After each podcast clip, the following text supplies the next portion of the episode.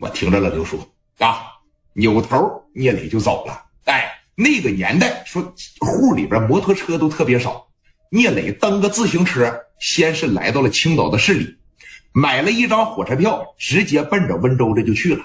他想做生意不是一天两天了，他骑着自行车往城里边也观察过，说各个小商小贩也观察过，说所有卖皮鞋的这些商户，也总结了点自个儿做生意的方法。哎，来到了青岛呢，带回来了说三百双皮鞋，在那个时候啊，没有物流，也不先进。还记不记得，在那个年代，说九十年代初期，一上火车基本上都是大包小包，尤其是从南方往北方干的时候，哎。这个老娘们可能提着两个大塑料袋子，里边可能说有一千件短袖；那个提了两个大袋子，哎，编织口袋可能里边有二百双鞋，是吧？可能这里边有三百条牛仔裤。那个时候都是人人力来完成这些事儿，对不对？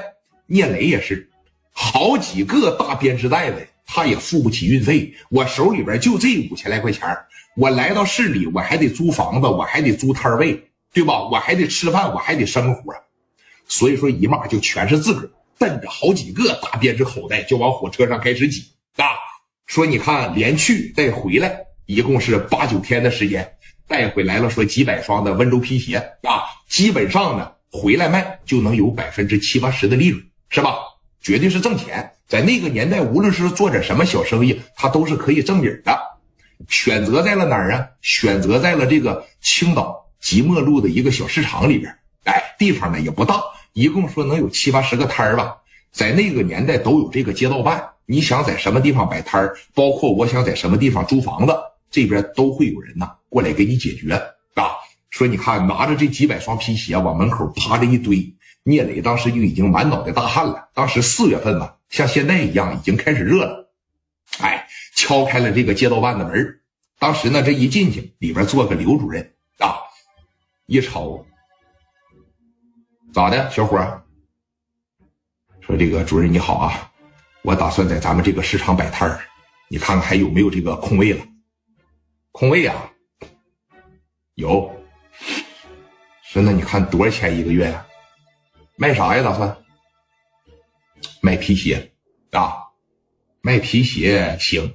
说你看主任，我问一下子，在咱这个市场卖皮鞋的多吗？不多。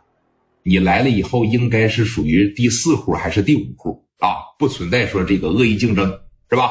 那你就上这个，哎，我问问啊，当时拿起这个电话扒着一拨号，小刘啊，几号摊现在闲着呢？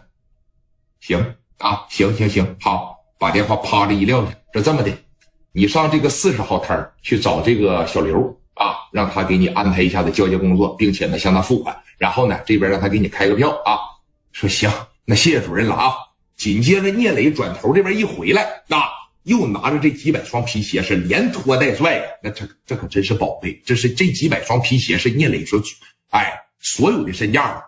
来到这个摊位以后呢，和小刘办理了一下这个交接的工作啊，并且呢，让小刘给安排了一个房子，就在这个幸福社区里边，也也就在这个幸福社区里边。这边呢，这个幸福社区里边基本上都是在这附近摆摊的这些人住。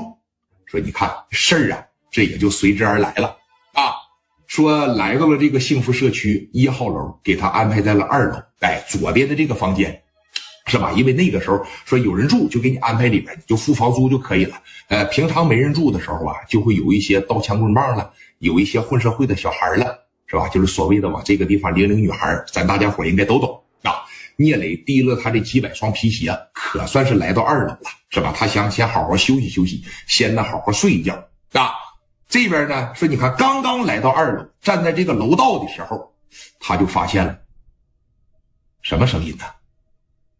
二零幺，一看自个儿的牌儿，这我租的房子里边怎么有人呢？在门口听了一会儿，里边传来了一种声音。飞哥啊，你别闹！飞哥啊，你有人看着，大白天你干啥呀？飞哥，你别闹！哎，飞哥，你别这样行不行啊？哎，这怎么还能来硬的呢？飞哥，大家伙也就明白了吧？这个市场的小刀枪炮啊，整了个女孩来到这幸福社区。那个时候基本上是不开房，他们也没有钱，是吧？来到这个幸福社区里边，他们就挨个楼里边溜，哪个楼里边没人住啊，他就把门撬开，往里边领女孩都是这个。正好说今天这个叫飞哥的领个女孩在聂磊的这个房子里边要解乏这个女孩这边聂磊当时一听，这不行啊啊，谁都能听出来这是要坚强啊。聂磊当时一瞅，这门也没关，啪的一下，那个年代那老防盗门，只要你有把子力气，梆的一掰，你能干开啊。这里边呢，于飞压着一个女孩，这个女孩呢叫刘爱丽啊。一会儿呢，她就成为聂磊的女朋友了。聂磊这边梆的一进去，于飞往后边一瞅，给于飞吓一跳啊！一个身高一米八左右、长相特别斯文的聂磊就出现在了他的跟前这边啪的一站起来，给吓一跳。你想想。本身呢，在那个年代，这就是不怎么干净的事儿。女孩呢，半拉膀子都露出来了。这哥们赶紧站起来，